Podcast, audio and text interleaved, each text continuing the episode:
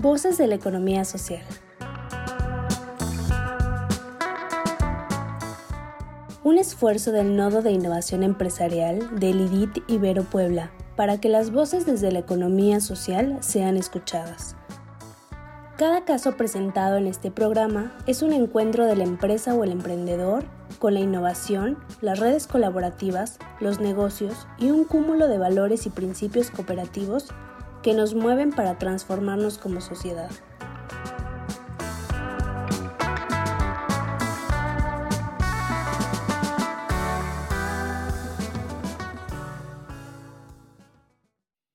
Bienvenido a Voces de la Economía Social, un programa de formación a distancia para empresas de economía social. Les saluda con gusto Rodrigo Herrera.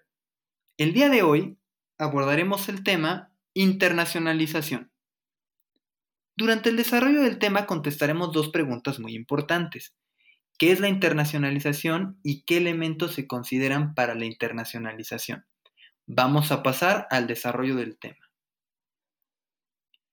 El término internacionalización se emplea para designar la capacidad que alcanza en una empresa de poder comercializar sus productos o localizarse en otro país del mundo, que no sea su país de origen.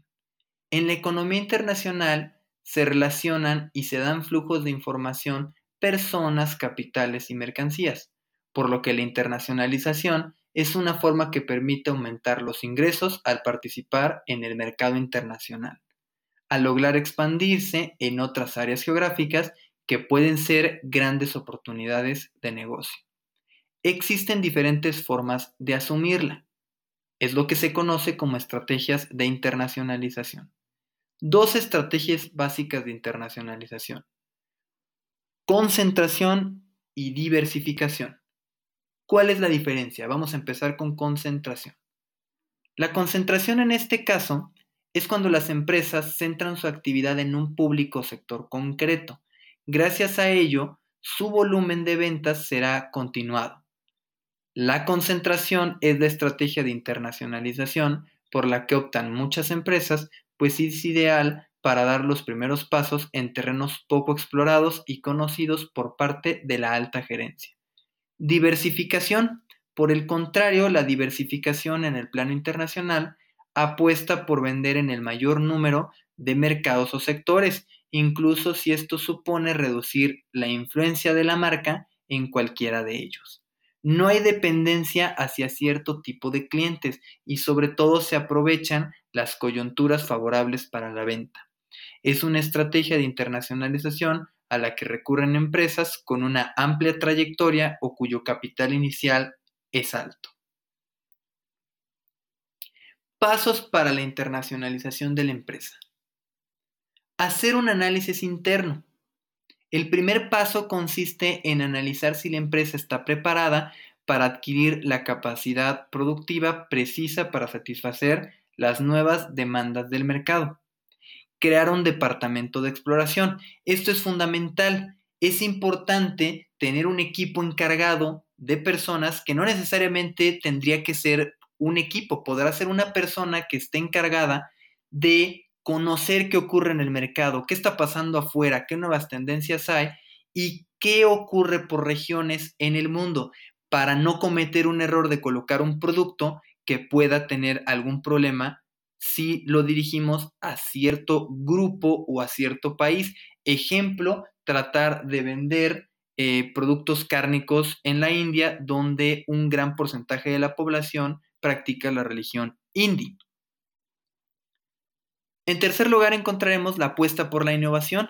Las empresas que se internacionalizan destacan sobre todo por ser innovadoras, ya sea en el producto, la originalidad del artículo, el packing, más diferentes elementos que puedan hacer más visible el producto y que sin importar la región del mundo este producto pueda tener el mismo impacto. Es importante valerse de colores atractivos. Además, podemos agregar ciertos distintivos como sellos de denominaciones de origen, eh, algunos sellos como hecho en México o leyendas atractivas o eslogans en los que pongamos hecho por manos mexicanas, elaborado artesanalmente, del campo a tu mesa, etcétera. Cosas que le den identidad al producto y permitan generar este mismo impacto en nuevos consumidores en otras regiones del mundo. Escoger los mercados. Hay que tener en cuenta factores sociales, económicos, políticos, culturales o legales del país al que se piensa exportar. Conocer todos los requerimientos que me piden para poder entrar. Buscar un canal de comercialización. El canal de venta cambia en función de si se comercializa un producto o un servicio. En muchos casos se requerirá la presencia física para la venta y de ser así, lo mejor es hacerlo por medio de un socio local de forma directa. Promoción. El marketing y la comunicación ayudan a dar a conocer una nueva marca. Sin embargo, existen nuevos métodos para vender un producto de una manera más efectiva, que van desde el neuromarketing, el posicionamiento SEO o el growth hacking. En este caso podemos valernos de diferentes tácticas de mercado que nos permitan generar posicionamiento, es decir, que los consumidores identifiquen beneficios y características de lo que ofrezco valiéndonos de herramientas como el conocimiento de las relaciones y eh, la forma de pensar de los consumidores, además de identificar cómo poder colocar mi producto con publicaciones atractivas y que generen impacto tanto en redes sociales como en publicidad pagada en sitio web. Por último, tenemos afianzar la internacionalización. Ese es el séptimo paso y nos dice que una vez que la compañía está sentada en el mercado exterior, habrá que crear la figura del director de exportación y posiblemente haya que aumentar las inversiones para asumir los frentes que se vayan abriendo. Signos de vida. Internacionalizarse implica determinar tus objetivos de expansión, conocimiento de la normativa comercial, identificar oportunidades, conocer nuevos mercados, posicionarte frente a la competencia, definir una estrategia de marketing y planificar una visión global y enfoque local. Signos de muerte. No es un proceso fácil, dado que requiere mucho conocimiento e información para enfocarse adecuadamente en cada mercado.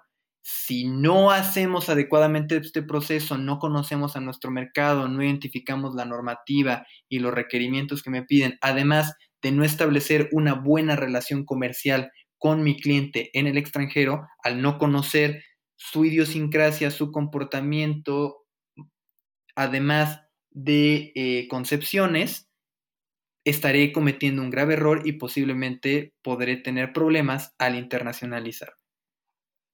Preguntas para reafirmar el tema. Bueno, ¿qué es la internacionalización? La capacidad que alcanza una empresa de poder comercializar su producto o localizarse en otro país del mundo que no sea su país de origen. ¿Cuáles son los pasos para la internacionalización? Hacer un análisis interno, crear un departamento de exportación, apostar por la innovación, escoger los mercados, buscar un canal de comercialización, promoción y afianzar la internacionalización. Espero que te haya gustado, nos vemos pronto.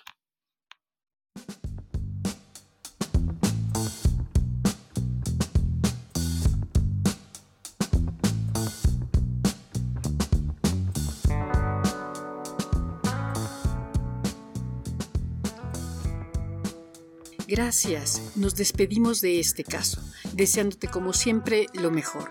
Te invitamos a participar con nosotros y a hacer comunidad mandándonos la solución de este caso. ¿Tú qué harías? Al WhatsApp 2225 24 85 80 o al correo noto.contacto arroba iberopuebla.mx. Síguenos también por Facebook, Twitter o LinkedIn.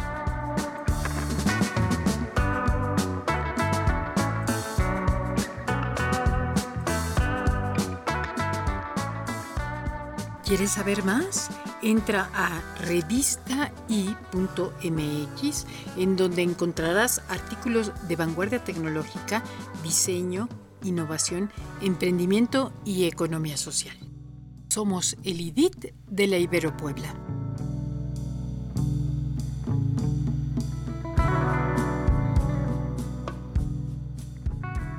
Voces de la economía social. Otra economía es posible.